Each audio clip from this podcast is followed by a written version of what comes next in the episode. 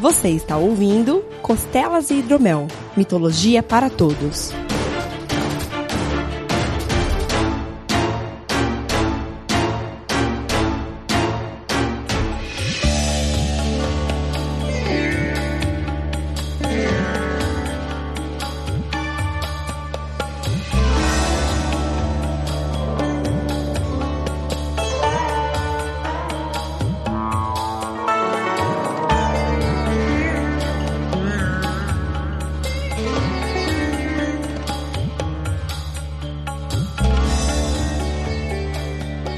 Saudações mitológicas, meus caros! Bem-vindos a mais um Costelas e Hidromel, o seu programa sobre mitologia. Eu sou o Guilherme Vertamati e eu ainda fico impressionado como a arte hindu transforma qualquer carranca que deveria ser feita numa carinha de selfie com a linguinha de fora, velho.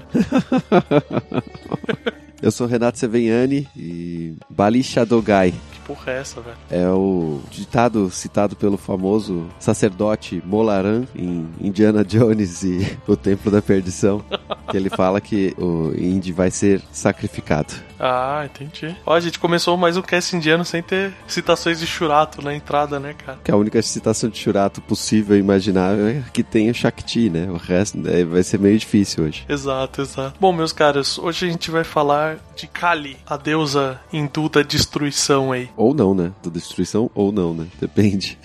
Depende, né? Como, como sempre, o- os indianos eles adoram dar mil versões e mil formas pro mesmo deus. E aí vai depender da sua boa vontade ou não em querer deixar o, bom, o Deus bonzinho ou malvado. Exato, exato. Eu li uma notícia, porque uma das características da Kali é que ela é retratada nua. E por questões de pudor, eles estavam repintando estátuas de Kali em diversos lugares, em diversos quadros, pra poder colocar uma vestimenta nela. Ah, mas cara, eles podiam simplesmente usar a vestimenta mais bacana dela, que é um colar de cabeças e um- uma saia de braços. Acho que seria bacana, assim. É, então, é, mas o que que eles fazem? Eles pegam, por exemplo, o colar de cabeça dava pra ver os seios dela atrás. É só dar uma empurradinha pra lá e esconde o mamilo. Já era.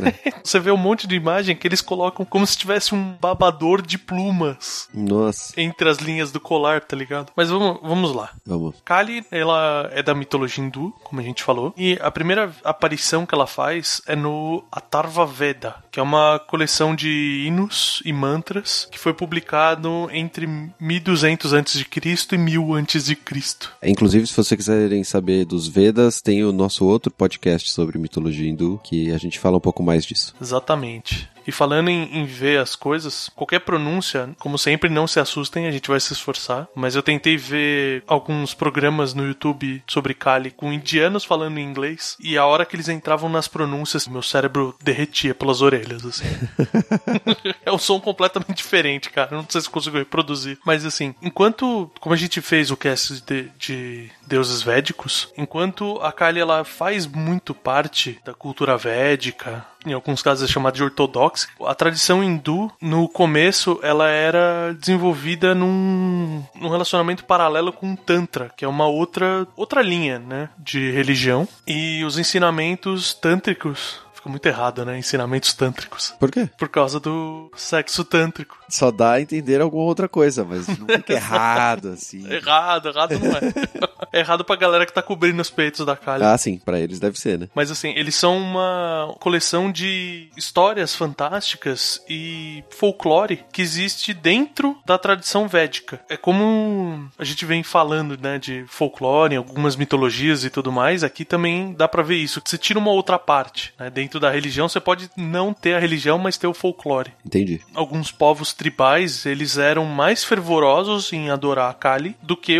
obrigatoriamente o pessoal da religião védica. Interessante. Nessa veia, né, de que tem linhagens diferentes, né, que a gente vai ter as diversas origens da deusa Kali aí. Exato, exato. E a gente vai chegar em mais detalhes nessas versões, né? Mas é tido assim como uma das origens dela, que ela é ligada à deusa da guerra Durga Que faz sentido, afinal de contas eles associam ela com a destruição, né? e também ao Shiva, Tem algumas vezes que eles simplesmente associam ao Brahma, né? sim. E ela pode ter nascido da Durga durante a guerra, entendeu? Era uma das combinações assim. Sim. E falando dessas versões, o avatar de Durga era conhecida como Mahakali, Uhum. essa versão da Kali que é a mais terrível e ao mesmo tempo a mais benevolente, porque ela tem o poder de destruir todo o universo e ao mesmo tempo ela sempre protege aqueles que são bons e devotos. Sim. Então é dito assim que mesmo no- na fúria maior dela, ela não ataca pessoas inocentes, não destrói as pessoas dignas. A gente tem que lembrar do cast anterior também que esse, esse viés de destruição dela era visto como algo benéfico para o ciclo. Sim. Ela entrava para destruir as coisas com a intenção de renovação, né? É, até porque a morte e ressurreição é um ciclo comum pra eles, né? Você vê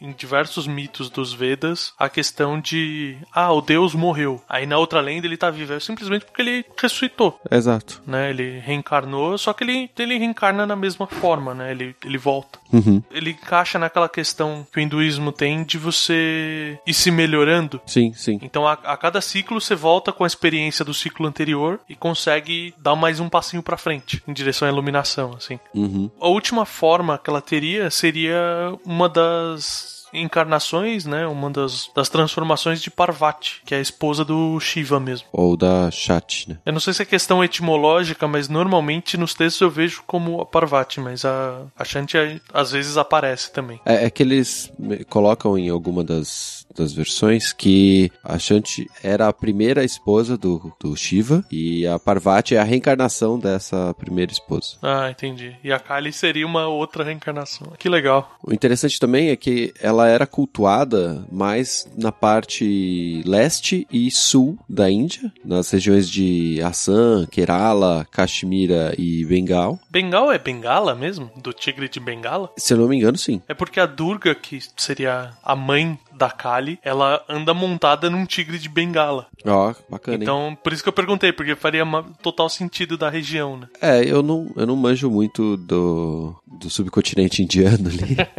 Mas, por exemplo, no, no filme Lion, do ano passado, eles mostram que o rapazinho lá, ele sai de uma desses, dessas regiões e ele vai pra Bengali. E aí, o dialeto lá é completamente diferente. É como se o moleque não soubesse falar a língua do país, assim. É outro, outra coisa completamente diferente. Caramba. É bem curioso. Por conta dessa adoração, né? Ela tem o festival anual que chama Kali Puja, que acontece na noite da, de lua nova e normalmente tem uma celebração no templo de Kaligat, na cidade de Calcutá. O que é interessante, né, que a gente comentou já quando a gente fala de mitologia hindu, é que é uma religião viva, né? Ela existe ainda. Sim. Então, ela vem sendo adaptada com o decorrer dos anos e as pessoas ainda referenciam e reverenciam os deuses de forma cotidiana, né? Uhum. E outro ponto interessante é que normalmente festivais da lua são tratados na lua cheia. Sim. Só que ela, como ela é a deusa da destruição, da escuridão e tudo, ela é tratada na lua nova. Que é a noite mais escura, né? É, então, são raros os eventos que a gente vê ou, e rituais que acontecem na lua nova. Porque normalmente a lua é a deidade, né? Então ela precisa estar no céu. Exato, exato. E como a gente comentou anteriormente, né, ela é associada ao Shiva. O próprio nome dela é uma versão feminina do epíteto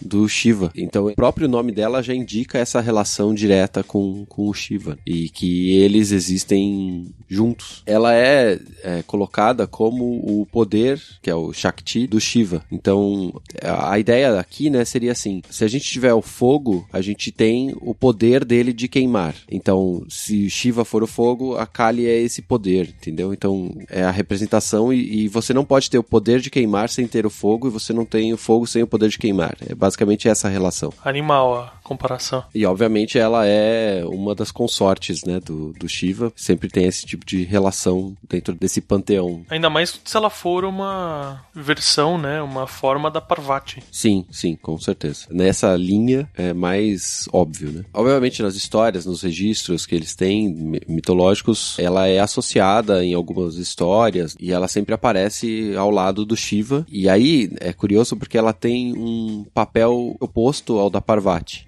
Enquanto a Parvati acalma o Shiva, a Kali invoca a fúria, né, dele. Atiça o rapaz. Basicamente, nessa, nessa versão, Kali e Parvati seriam o demônio e o anjinho no ombro do, do Shiva. Eu pensei a mesma coisa. e fica um falando no ouvido, outro falando no outro. E é legal porque tem o- um estudioso disso que é o David Kingsley. Uhum. E ele fala que, no final das contas, acontece que Kali tem que ser acalmada pelo Shiva, e não o contrário. Sim. Ela deve ficar tão alucinada na destruição que ele que tem que segurar ela. Acho que a gente citou do outro programa também essa parte. Ele precisava se deitar. Tem versões que falam se deitar no, no modo bíblico. E tem outras que ele se deita no caminho dela. E quando ela chega pra começar a destruir aquele pedaço, ela vê que ela tá em cima de Shiva e ela para. Tem uma das lendas que comenta isso, mas é, é bem por aí, assim. E tem a versão, que nem a gente falou que não tem problema de matar, que ela só para a alucinação dela quando ela mata o Shiva. Ah, sim. Esse negócio de se deitar, no sentido assim dele, a hora que Shiva tomba perante ela, ela se dá conta do nível de destruição que ela tá fazendo e ela para. Interessante isso também. Aí depois ele reencarna e tá tudo certo. Deus imortais, né? Uhum. Etimologia da palavra Kali vem da forma feminina do termo Kalan, que seria negro ou de pele escura. Uhum. É interessante que eles falam que ela é de cor escura. Tem várias pinturas que ela tem a mesma pele azul dos outros deuses, né? Mas a, a descrição artística dela, teoricamente, é o, o tom de azul não é o mesmo. Ah, tá bom. E tem vezes que é efetivamente preto. Eles usam tinta preta mesmo. É, normalmente em máscaras ou estátuas é preto. Daria até pra usar pedra negra, né, Pra fazer a escultura, resolveria o problema também. É, então, tem algumas pedras que elas são de um cinza mais escuro, que é bem legal. Sim. Kali também ele teria o significado de tempo ou amplitude do tempo, né? A completude do tempo. Uhum. Que também seria uma versão feminina do verbo kala. Beleza. E na extensão desse nome relacionado ao tempo, ele estaria relacionado à mudança do aspecto da natureza devido ao tempo que traz a vida ou a morte. E a, a última parte do nome dela seria uma redução de uma palavra maior, que seria Kalaratri, que significará a noite escura, a noite negra, ou Kalika, que seria a negra, aquela escura. Tudo relativo à mesma coisa, né? Ao fato Isso. dela ter a pele escura, dela representar a destruição,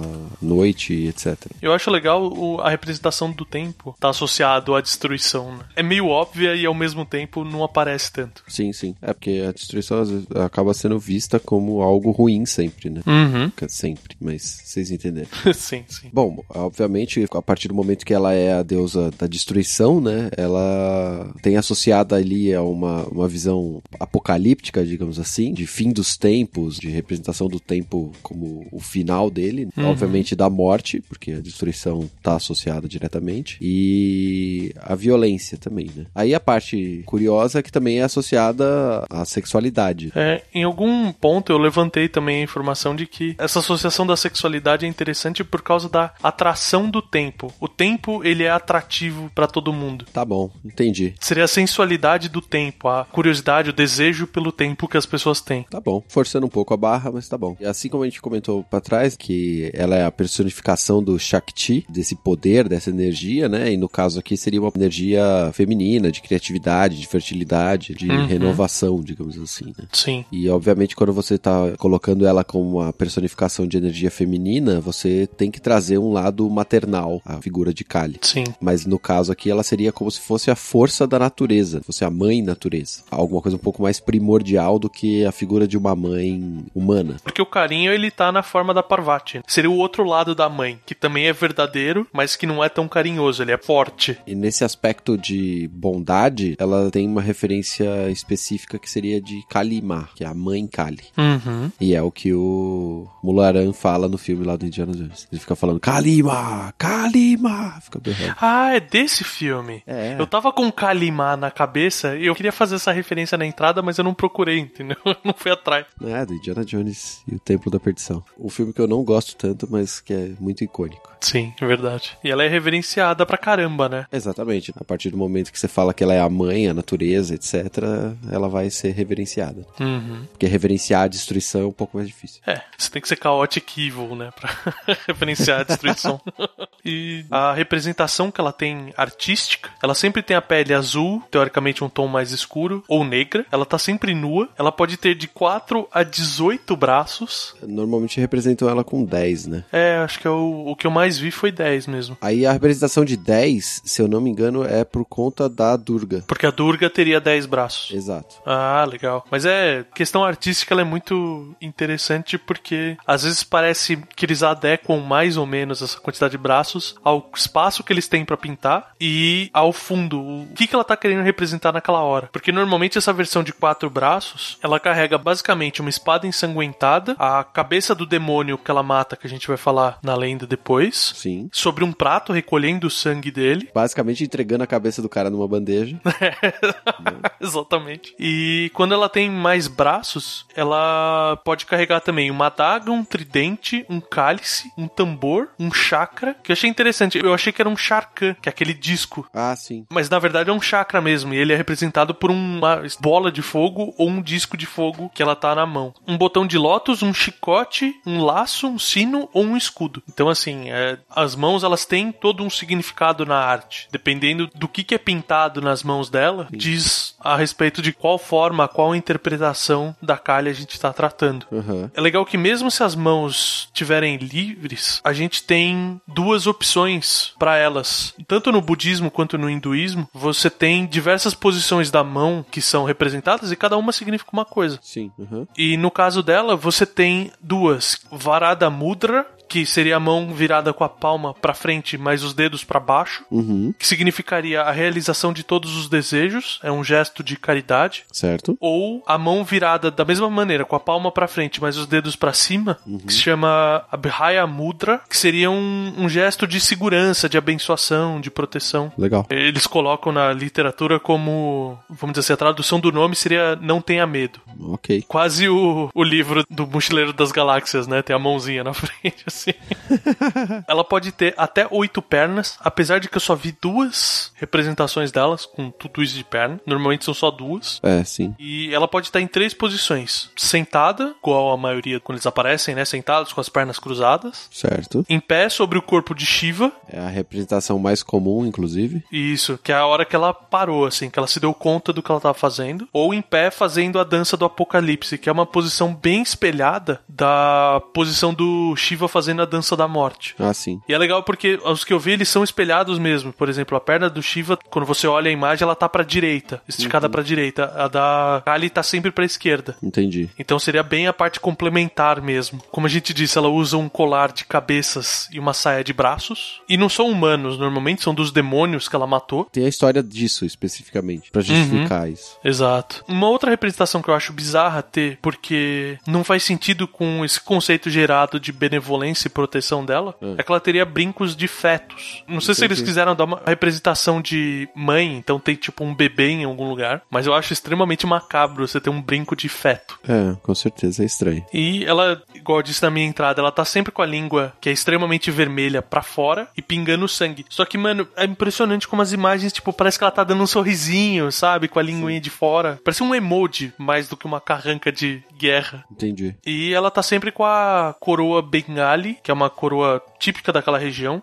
que é normalmente considerada que ela é feita de argila e pintada ou folhada a ouro. Ok. E quando a Kylie ela passa a ser a representação do tempo, ela é considerada que ela devora tudo, inclusive os outros deuses, e que nessa forma é o momento que ela se torna irresistível e atraente. Tá bom. Fica todo essa, esse perfil dessa senhora bacana.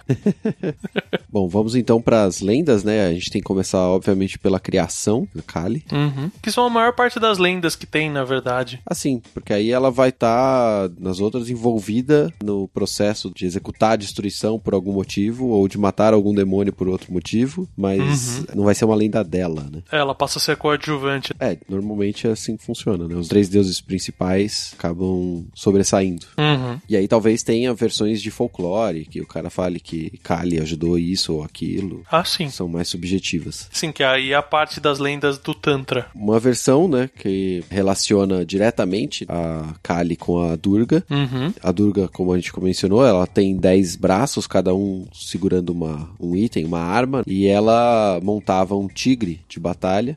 O gato guerreiro. Gato guerreiro, ela. ela é He-Man. Xirra. Shira roubou a montaria do He-Man. Tem umas versões que falam que é um leão, não me parece tão divertido. É, e é uma coisa assim que é muita cara de erro de tradução considerar um leão. É, Porque em sites e até um dos meus livros, beira o ridículo, porque fala, ah, Durga montada em seu leão. Aí você olha a imagem, é um tigre. Você fala, cara, tá onde que tiraram que isso aqui é um leão, velho? pois é. Tá tipo, é amarelo rajado. Como é que vai ser um leão isso? É, o cara traduziu, o outro cara escolheu as imagens, né? Ele falou, ó, cara, não tem Tipo nenhuma com isso. leão, velho. Vai essa aqui mesmo.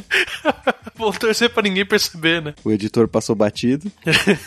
Então, aí nessa situação dela ser originária da Durga, a Durga estava em batalha contra o demônio búfalo, Mahishasura, Uhum. também pode ser abreviado para Mahissa, Pros íntimos, os Brod. os brod. A Durga ficou muito, muito, muito puta da vida. Que essa batalha tava muito complicada e, e difícil, né? O, o demônio tava dando muito trabalho. Uhum. E nessa raiva, né? Nessa fúria que ela tava, da testa dela brotou Kali. Brotou, formou, criou, gerou. Use o termo que quiser. Nenhum deles vai parecer muito interessante, a não ser que você meta um machado e surja. Adeus. É, e falando nisso é interessante, né? Como dois lugares não tão afastados, né? Tem uma certa proximidade da Grécia com a Índia ali. Aham. Mas são duas deusas da guerra que nascem da testa de uma divindade muito poderosa. Sim, Né? Ela é Atena. é curioso. Mas essa aqui é um pouco mais É, ela tá mais pra Ares do que pra Atena. E aí, a partir desse momento, ela já nasceu, né, com a sua pele escura, representando essa escuridão, digamos assim, da raiva, né? uhum. E ela já entrou em modo berserk, né? Já caiu de porrada no demônio e em todos os de- mini demônios e colegas desse Marissa. E ela começou a matar todos eles, todos eles. Tudo que ela via pela frente, ela matava. Basicamente é isso. Sim. E aí que a gente justifica, né, o colar dela de cabeças, porque esse monte de demônios que ela tava matando, ela foi juntando essas cabeças, colocou numa corrente e ela pendurou no pescoço. Uhum. E teoricamente a cabeça do Marissa é a que ela segura sobre o prato, que é a diferentona. Sim. E como ela tava nessa fúria, né, e, e ninguém tava conseguindo achar uma forma de pará-la, né, sem se meter na frente e acabar morrendo, Uhum. acabou sobrando pro Shiva, né, tentar fazer isso, porque se morresse ele voltava mesmo, então não faria diferença. Exato. E aí ele, obviamente, consegue. E nessa versão da história, ele se deita no chão, no caminho da Kali. E a partir do momento que a Kali começa a andar sobre Shiva, ela percebe que tá andando sobre ele e aí ela se acalma. É uma versão mais simples. Ela simplesmente vê o Shiva e para. Uhum. Essa aqui é a origem que explica a associação dela com as batalhas, com as guerras. Sim. E áreas em que são feitas cremações. Não sei por que exatamente, porque não foi mencionado fogo em nome- nenhum momento, né? Mas tudo bem. Deve ser só algum lugar de morte, né? porque teoricamente o fogo é a destruição absoluta, né? Sim, é, talvez por conta daquela comparação que eu fiz lá atrás, né? Que estava Uhum. no- dentro das referências que eu peguei, de Sim. que ela seria o poder de queimar. Sim, então, aí faz bastante sentido. E sobre ela tá andando sobre Shiva e parar, o meu pensamento, e isso é uma coisa, interpretação minha, é que é a hora que ela se dá conta de que ela tá passando efetivamente do limite, que ela tá, vamos dizer assim, atropelando os deuses até. É, porque a gente coloca ela aqui como uma deidade, mas ela é, já é uma deidade um pouco menor, né? Sim, sim. Ela já é uma outra geração de deidades, é. Exato. É por isso que eu associo que ela pararia. É uma questão de respeito, não de compreensão da destruição. né? Isso, isso. É, Caraca, eu tô andando em Shiva. Melhor eu parar aqui, que senão eu tô abusando da boa vontade, entendeu? Entendi, entendi. Muito bem, faz sentido. Numa segunda versão que a gente tem do nascimento da Kali, ela aparece quando a Parvati tira a pele escura dela. Aham. Não sei exatamente porquê. É uma forma de purificação, né? É, eu entendi isso também. É que, cara, s- soa muito preconceituoso, sabe? Ela tirar a pele negra dela pra se tornar bela. Tá, entendi. Entendeu? Mas a princípio ela tirou a pele negra e ficou azul, né? É, ok. Então, e nesse caso, a história ela deixa bem enfática que a, essa pele negra ela simboliza, né, a escuridão eterna que teria o potencial de criar e destruir.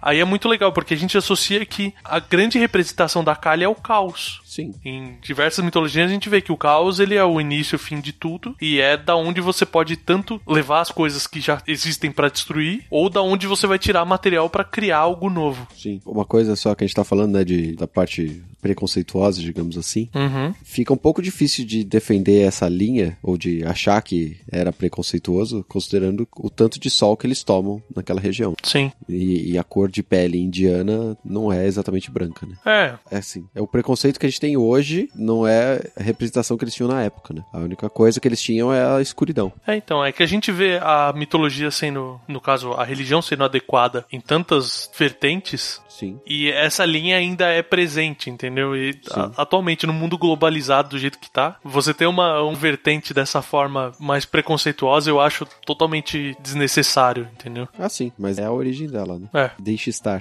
E Numa terceira versão, humanos e deuses eles estavam sendo aterrorizados por Daruka, que era um outro demônio que ele só podia ser morto por uma mulher. Ele só podia ser derrotado por uma mulher. Ele virou e falou assim: Nenhum homem pode me matar. E aí ela falou: Eu não sou um homem. Caralho, é mesmo, né? Tirou o capacete, matou, cortou a, a cabeça da montaria e enfiou a espada no capacete ainda. Exato. da hora. Eu não tinha pensado nessa referência, excelente. Aí a Parvati é chamada pelos deuses e fala que ela tem que lidar com esse demônio. Só que acontece, a Parvati ela é a deusa da benevolência, né, cara? Ela não é a deusa da guerra nem nada. Então, o que que ela faz? Ela se atira pra dentro da garganta do Shiva, Eu acho muito boa essas mudanças de tamanho dos deuses aleatoriamente, assim. né? Como se ela fosse, sei lá, o Homem-Formiga. Exato, exato. Como a gente falou no outro cast, o Shiva ele engoliu o Hala Hala, que era o veneno e tal que surgiu durante a criação do mundo. Sim, que ele queria Né, evitar que era- a destruição do mundo e ele sorve o, o veneno, né? Isso, exatamente. E ele- esse veneno estava preso na garganta. Então a Parvati ela mergulha dentro da garganta do Shiva Aham. nesse veneno e sai de lá na forma de Kali para poder enfrentar o demônio. Aí ela facilmente destrói o Daruka. Sim. E termina igual muito do folclore, né? E, ah, e tudo ficou bem. Não, cara, você acabou de criar a deusa da destruição total, do apocalipse, sabe? Tudo não está bem nesse momento. Ó, se a gente colocar essa versão antes da versão anterior, que ela se limpa, Caralho, é mesmo. dá pra justificar, olha só. Porra, que louco. Aí sim, hein? Que Ela seria. vai lá, Kali mergulha, seria essa. sai suja desse veneno que tava na garganta do Shiva e aí Uhum. na hora que ela se limpa, esse veneno mais a, sei lá, a essência da Parvati gera a Kali. O Shakti da Parvati misturado com veneno gera a Kali. Isso. Gera o Shakti da Kali. Sim. Da hora. Mas legal. Puta, animal, velho. É Legal. Eu devia ter colocado a pauta nessa ordem. Não, aí não teríamos essa discussão. Perfeito. Maravilha. Bom, pra finalizar as lendas de criação dela, a gente tem uma versão em que existe um outro demônio chamado Haktabja, que Uhum. é a semente de sangue. uhum. E esse demônio, como muitos outros, né, obviamente estava causando muito problema para as pessoas, para os deuses, né? Era muito incômodo, porque ele tinha a habilidade de produzir mais demônios a cada vez que sangue era derramado. O sangue dele, né? É tipo uma hidra. É, basicamente. É muito pior, na verdade, né? Porque Se a pensar princípio, assim. se você simplesmente abrir o cara, matar ele ensanguentando tudo, você vai ter que lidar com uma horda de demônios em seguida, né? Verdade, verdade. E é isso que estava acontecendo, né? Ele tava lá s- batalhando, toda vez que ele era ferido, jorrava sangue na terra, mais demônios brotavam. Uhum. E os deuses, obviamente, falaram: vamos ter que trabalhar todo mundo junto aqui, juntar nossa energia, né, nosso poder divino aqui, e criar alguém que possa destruir o Haktabija. Os caras acham que eles vão invocar o Capitão Planeta, eles invocam a Kali, né, velho? Ia ser bom se ela saísse e falasse: o problema é de vocês. Excelente. Bom, o resultado que que já deixou claro, né, é a Kali. Eles juntam ali ó, os poderes deles, juntam, formam a Kali e aí munem ela com as armas que eles possuem e com os seus 4, 10, 18 braços, depende daí do que você quiser, Aqui, com tudo isso de Deus, deve ser 18, cara. né? e obviamente a Kali derrota todos os microdemônios gerados do sangue do Haktabija e o próprio Haktabija. É legal que ele usa o termo swallow, né? Que é de engolir. Aham, E eu vejo uma relação direta com o fogo de novo. sim. Porque o fogo seria uma maneira de destruir as coisas sem derramar sangue. Justo. Evapora o sangue. É, então, o fogo engoliria todos os demônios sem derramar uma gota de sangue, né? Após comer, né, todos os microdemônios ali, ela acaba matando o Haktabija, cortando a cabeça dele fora com a espada Uhum. e bebendo todo o sangue dele para garantir que o sangue dele não tocasse o chão e gerasse mais demônios. E aí a gente É muito tem a repre- antiprodutivo isso, né? né? Imagina o trabalho, cara. Você decapitou a pessoa, você tem que beber o sangue que tá saindo da cabeça e do corpo. Pois é. É por isso que na representação com quatro braços lá, ela tem a cabeça de um demônio na mão e a bandeja embaixo. Ah, e aí o verdade. sangue não pinga no chão. né? A cabeça seria desse demônio, não do demônio búfalo, né? É, aí depende Uhum. da sua representação. né? Sim. E pra terminar, eu achei uma outra lenda que não é de criação, mas tem a ver com ela. Aham. que deixa bem clara essa questão da benevolência dela, Certo. né? a proteção dos inocentes. Você tinha um, um grupo de bandidos Certo? que eles eram chamados de Tuki, que seria a palavra indiana pra enganar, Aham. e eles operavam na Índia toda. Era um- uma seita passada de pai para filho, né? Vamos dizer assim, todo filho de Tugi podia ser um Tugi. E alguns de fora, principalmente criminosos, eles podiam ser recrutados se eles fossem considerados valorosos. Uhum. Aí o, o conceito de valor totalmente deturpado, né? Mas enfim. Ele podia tentar e se ele não fosse considerado valoroso, ele era morto também. E eles se consideravam filhos de Kali por causa desse nível de violência deles Uhum. que eles seriam criados do suor da Kali. Não entendi. E eles queriam fazer um sacrifício humano pra Kali, só que eles escolheram usar um monge Brahmani. Em algumas versões eles pegam um monastério inteiro Certo? e arrastam ele pra ser o sacrifício pra Kali na frente da estátua dela. Só que quando eles estão pra matar o Brahmani, a estátua cria vida Aham. e fala pra eles não fazerem aquilo, que aquilo não é o certo. Eles ficam putas e tentam matar o monge assim mesmo. Aham. Só que a Kali, mais rápida que eles, percebe e ela simplesmente extermina todo esse clã, toda essa religião que era considerada que era filhos dela e, na verdade, ela, vamos dizer assim, renega qualquer tipo de relação com eles, eliminando todos os membros. E ela pega esse Brahma e fala pra ele que ele deve sim continuar a vida de estudo e reflexão dele. Sim. É bem legal, assim, que apesar da violência, na hora que a violência é desnecessária, ela é totalmente contra, né? Entendi. Assim como, às vezes, a gente vê muita violência via e-mail, mas aqui ela é desnecessária, entendeu? Não, tá bom. tá bom.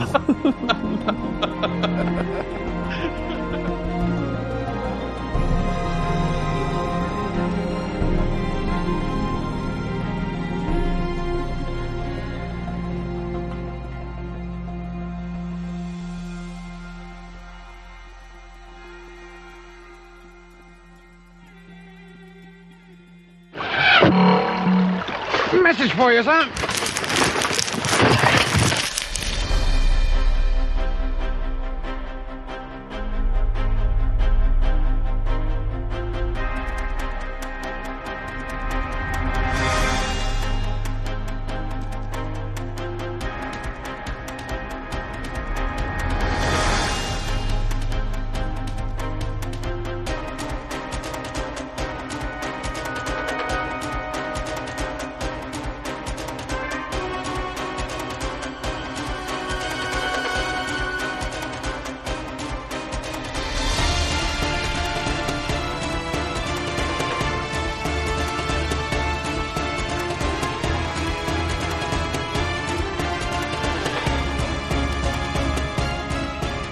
Saudações, meus caros! Bem-vindos a mais uma leitura de e-mails. Estou eu aqui com o Renato. Uhum. E se você quiser entrar em contato conosco, sempre gosto de aconselhar a fazer isso pelos posts do Meia Lua ou do Deviante. Exatamente. Lugar onde a gente pode responder e os outros ouvintes interagirem com você. E a gente tem também algumas redes sociais, tem Facebook, que é comandado pelo Renato, porque eu nunca entro.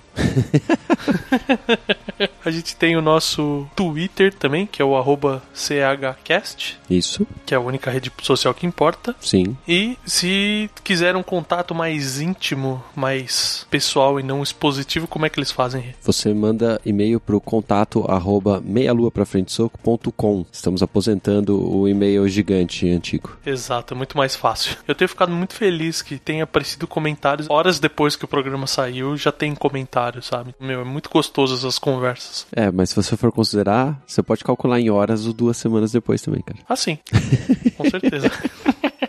Mas a gente faz questão de responder todo mundo aí. Sim, exatamente. Eu vou começar aqui, como sempre, pela nossa casa original, que é o Meia Lua, Uhum. com um comentário sucinto, mas que fala tudo, do Rodrigo Moquepon, que ele coloca assim, coitado dos Tengos.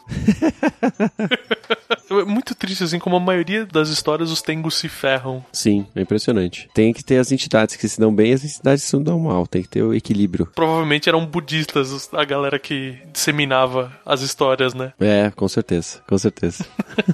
É simples, mas eu, eu quis ler até pra mostrar, assim, que não, não precisa ser um texto enorme, sabe? A gente fica feliz com todo tipo de coisa. Exatamente. Então eu vou ler um comentário um pouquinho maior, que é do Francisco das Chagas. Saudações, senhores. Minha felicidade foi feita com volta de vossas senhorias. Ó. Aê. Bom, vamos pro cast. Era só o Tengu ter falado que aquela visão era pedido do monge. Quem sabe ele evitaria de tomar umas porradas de graça.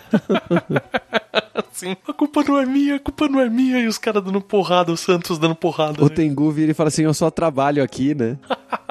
Desculpa, eu só trabalho aqui. Meu trabalho é iludir as pessoas. Né? Aí ele faz um questionamento aqui, Guilherme. Bom, senhores, nesse novo formato, os senhores já pensaram em contar as lendas de certos heróis como Gilgamesh, Aquiles, Lancelot e etc? Sim, que o Gamish a gente já faz tempo que a gente quer falar. Gilgamesh tem uma pauta montada faz dois anos e meio. É, a gente quer um convidado e não conseguiu ainda. Exato, exato. Aquiles, eu vou pensar como que a gente vai fazer, porque eu, obviamente a gente quer fazer da Guerra de Troia e da Odisseia. Sim. Só que são duas coisas gigantes pra esse programa, então a gente vai ter que ver como tratar isso, mas com certeza Aquiles é, será mencionado, né? E a Guerra de Troia é meio problemática porque ela é histórica, de certa forma, né? Ela não é mitológica. Na verdade, o que a gente fala que a gente vai falar da Guerra de Troia, a gente vai falar da Ilíada, né? Exato, exato. É a Ilíada, só que o. Vamos dizer assim, do lado dos gregos, a gente tem três grandes heróis, três grandes protagonistas, que é o próprio Aquiles, o Agamenon, Sim. que é o, o corno da história, o gr- grande responsável da guerra, e o Ulisses. E a gente tem outros protagonistas do lado de, de Troia. Mas assim, então é um caso que a gente tem que trabalhar pra acertar ele pro novo formato. Uhum. Lancelot do Lac, a gente. no- nas crônicas de Arthur, a gente falou dele, não falou? Rê? Eu acho um absurdo falar em francês o nome dele, mas tudo bem. Desculpa, ele escreveu em francês, eu só li. Eu sei, eu- por isso que eu li só Lancelote. Eu acho um absurdo. Mas ele é francês, é por isso que ele é um puto, entendeu? A gente vai falar dele, é, só que a gente vai falar deles de uma forma muito especial. A gente vai citar Richard Gere, Sean Connery, Julia Ormond, certo? Da hora, da hora. O grande filme sobre Lancelot e o primeiro cavaleiro. Primeiro cavaleiro, né? Mas a gente, a gente vê o que dá pra fazer. Enquanto isso, a gente pode ler comentários lá do Deviante. E antes da gente fazer isso, a gente agradece a todas as pessoas que comentaram no Meia Lua, ao Rodrigo Moquepon, o Todo Existindo, e o Nego Café, e o Francisco da Chagas, que acabamos de ler aí, certo? Exatamente. Muito bem. Eu vou ler aqui um, um comentário do um pouco mais longo do Fred Walter, que ele fala: "Ah, os episódios de mitologia fa- japonesa são meus favoritos e como um bom e velho otaku fedido. Que vacilo. Otaku fedido é aquele que fica nas convenções de anime três dias seguidos e ele volta pra casa e tá tão cansado que ele se joga e ele não toma banho nem na hora que chega em casa nem na hora que volta, entendeu? Sim, e provavelmente ele tava de cosplay de alguma coisa com muitas camadas de roupa também e É. sumindo lá dentro. Tá com aquelas toucas de Pikachu, esse tipo de coisa. Você tem cabelo ainda, cara? De usar a touca o tempo todo. Eu precisava comentar alguma coisa. Sobre a volta do cast, fiquei muito feliz e torço para que continuem firme e forte por muito mais tempo. Sim, com certeza. Aproveitando a rápida situação de Yokai Watch, queria destacar o tamanho do fascínio que a figura do Tengu tem na cultura pop japonesa. Tanto que, mesmo dentre os vários yokais presentes no jogo, existem cerca de seis diferentes versões do Tengu. Olha, eu não sabia disso. Que legal. Isso sem contar as outras tantas outras aparições em animes, jogos e mangás. Realmente, cara, tem um monte. Inclusive foram feitas algumas aí no, no post. É, quem quiser tem referência de Naruto, feito pelo João Farias, teve referência de jogo. Feito pelo Junior Xavier. Não é qualquer jogo, é Art of Fight. Jogaço. Oh, me desculpe. Não, mas é, Art of Fighting é bom pra caralho. Que tem meio locast da parte do King of Fighters, então se vocês quiserem, gostem do jogo, quiserem ouvir lá. A gente não menciona o Tengu, mas tem, tem joguinho. É, não tem mitologia lá, mas Não. tudo bem. Gosto muito dessa relação que a cultura pop japonesa tem com seus mitos e lendas. Por fim, seria muito interessante se vocês falassem ao fim do cast ou colocassem na postagem os nomes de alguns dos outros livros usados como material de pesquisa para o cast. A gente pode até colocar aqui, cara, é tão variado. Por exemplo, eu sempre gosto de twittar alguma coisa que eu tô fazendo. Aham. Então acompanha o, o Twitter do Costelas e Hidromel, que volta e meia eu coloco algum livro que eu tô lendo, algum site que eu tô olhando. Uhum. Mas nesse daí você usou um livro específico da sua cabeceira aí, certo? Eu usei um- o meu livro de cabeceira de mitologia japonesa. Vamos deixar aqui. Ele chama Japanese Tales. Muito bem. Ele foi compilado por um cara chamado Royal Tyler, da editora Pantheon. Ele é inglês, como boa parte do material. Ele é em inglês. Exato. Na Amazon, eu sei que tem um livro sobre mitologia japonesa, mas eu ainda não li, então fica por conta e risco. Mas ele é de uma coleção famosa, assim. Tem chance de ser bom. O, eu tenho aqui, que é o. Tem um que chama As Melhores Histórias da Mitologia Japonesa, que é da Carmen Seganfredo. Isso, esse. E a, a editora é Artes e Ofícios. A Artes e Ofícios tem uma série de livros em português de mitologia. É uma coleção muito bacana. Uhum. É isso aí, então. É esse. Tá aí algumas indicações aí. Uhum. Ele termina com valeu pelo episódio e continuem sempre.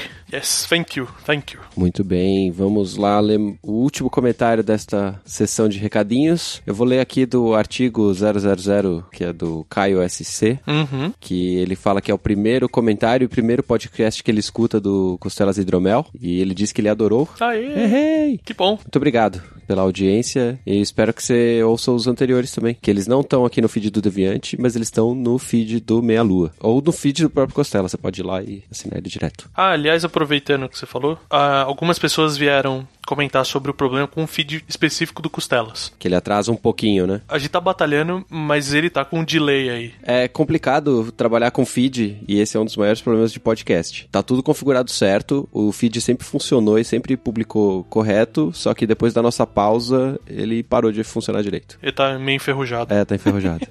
Continuando aqui, o comentário dele fala: Claro que fui fisgado pelo fator Tengu. Ele Coloca um asterisco que eu já leio. E tenho certa admiração, apesar de ser budista. Ah, legal. Fico muito feliz com o conhecimento adquirido e como vocês fazem um programa com tanta simplicidade e excelência. Muito agradecido. Olha, muito obrigado. Valeu, cara, valeu. O asterisco dele é que ele foi fisgado porque ele pratica ninjutsu e existe certa mitologia sobre a arte e essas criaturas mitológicas. A gente comentou no cast, né, que os Tengus eram Mestres marciais. mestres, isso eu ia falar sensei, porque a gente tá falando de Japão e a babaquice veio à tona. Mas tá certíssimo, o termo é sensei. É. mesmo. E como vocês devem lembrar dos Tengus que lutavam contra o Jiraiya no seriado antigo, cara, isso é uma ótima lembrança e eu lembrava dos bicho pássaro e tal, mas até você escrever isso eu não tinha relacionado com o ser mitológico. Eu passei pela mesma coisa, cara. Cara, é muito bom. Eu lembrava a hora que ele falou a referência, eu falei, caralho, velho, é mesmo. Inclusive, é muito parecido com uma das imagens que eu usei no, no post. Sim, é mesmo, é verdade. E ainda assim eu não tinha me tocado. Eu e meu box do Jiraiya aqui do meu lado não tínhamos lembrado. Ele fala que no seriado Jiraiya, no- o fundador do, da Budikan era o mestre guardião do enredo. Bom, muito obrigado aí, Caio, pelo seu comentário. Obrigado a todos que comentaram. João Faria, Matheus Pereira Furlan, Jefferson Pereira, a Isa Próspero, que ainda não deixou o link do site dela, mas a gente vai no, no Twitter dela e resolve esse problema sem preguiça dessa vez, que o blog dela é o blog senserifa.com Exato. e o Gino Xavier. Bacana. Então é isso, meus caros. Nos vemos em 15 dias aí. Um Exato. Abraço. abraço.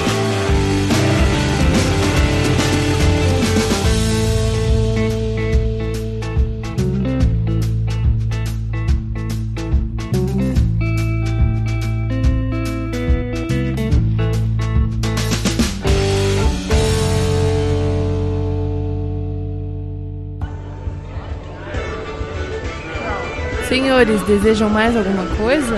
Eu quero mais costela. Eu quero mais hidromel.